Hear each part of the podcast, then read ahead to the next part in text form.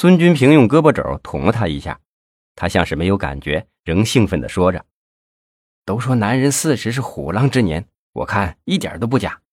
我们这个年龄阶段的男人真是正值青春气盛，性意识啊，那是刚刚才苏醒。啊，说真的，我们这一茬人晚熟。年轻的时候男女相悦，还谈不上什么选择，不过是凭着一种朦胧的异性相吸。”只要一方主动热情，紧追不舍，这事儿就八九不离十了。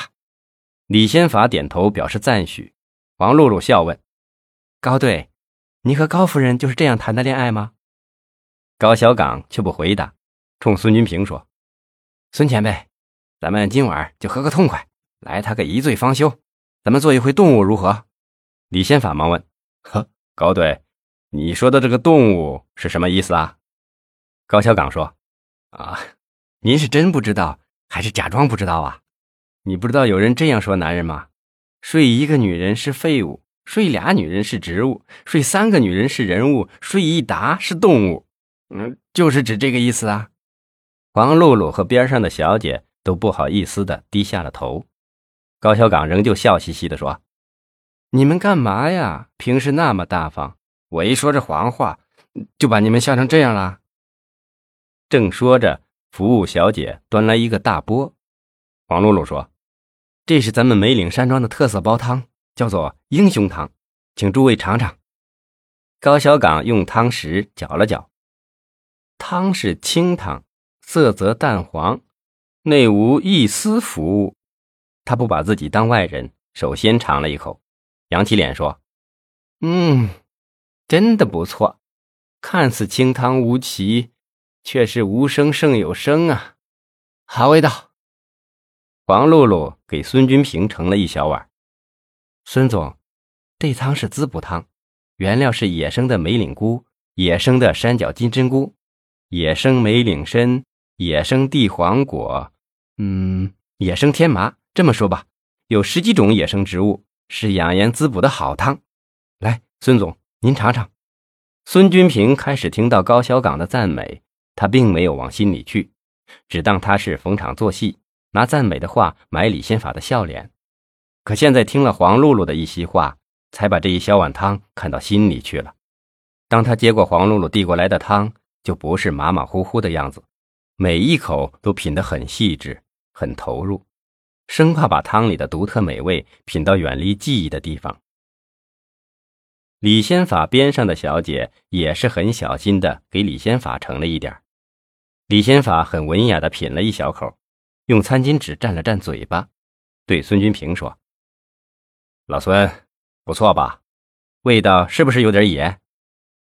孙君平又只是笑了笑，算作回答。李先法偏过头问高小岗：“高队，你感觉如何呀？”“嗯，好野味，确实不错。”正说着，野味菜一道一道的上来，有烤野兔、红烧狍子肉。清炖山鸡等等等等，李先法笑笑说：“来品尝我们的战果吧，难得的野味啊！”接着是山庄里的特色菜，一个一个的又端了上来，有野生鱼翅、野生海参、野生海马，一道又一道。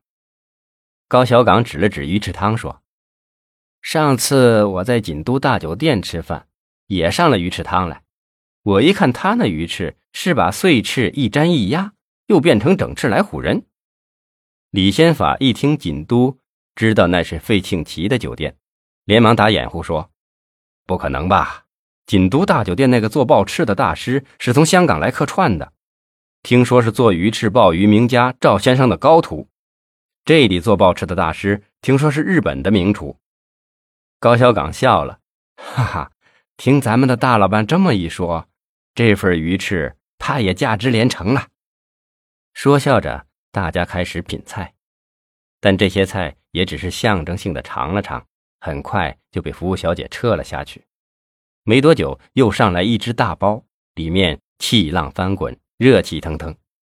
李先法拿起筷子，指着包，笑眯眯地说：“老孙，搞对，这叫三边包，它的原料是取了牛马驴身上的宝贝。”这可是咱们梅之岭一绝呀！高小岗一听，呵呵呵的笑了起来。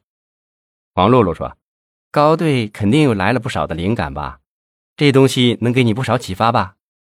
高小岗摆摆手，哈，其实这个包是个好创意，不过我觉得这牛马驴包倒让我想起一句顺口溜来了，说老婆不好，男人乱跑；妻子不爱，老公变坏。如今这男人的生存环境有点太恶劣了，男人的身体也是每况愈下，不太容人乐观。这道三边包好像是给男人助了威、壮了胆，男人吃了就会发出一声惊天动地的怒吼。大家听完都哈哈大笑。孙君平虽没乐出声，可脸上的笑容很值得玩味。不一会儿，英雄酒和三边包似乎真的起了作用。高小岗感到下身热烈了起来。李先法看了看他的表情，只是会意的笑了笑，看得出他的身上也有了明显的感觉。酒席进入高潮的时候，黄露露带着两个小姐开始轮番的向孙君平敬酒。孙君平在这些嘴上都有酒令的女人面前，话也不成串，只好把这些敬酒统统收进肚子里。每一次敬酒。黄露露不是朝孙金平挤眼就是点头，弄得他后来是怎么从红梅厅到唱歌的包厢，都记不得了。黄露露的手在孙君平的身上来回的抚摸，她用自己柔软的手牵着孙君平颤抖的手，伸向了自己的胸脯。孙君平的脑袋里一片空白。黄露露看着他急不可耐的神情，柔柔的说：“孙哥，来呀。”你还等什么吗？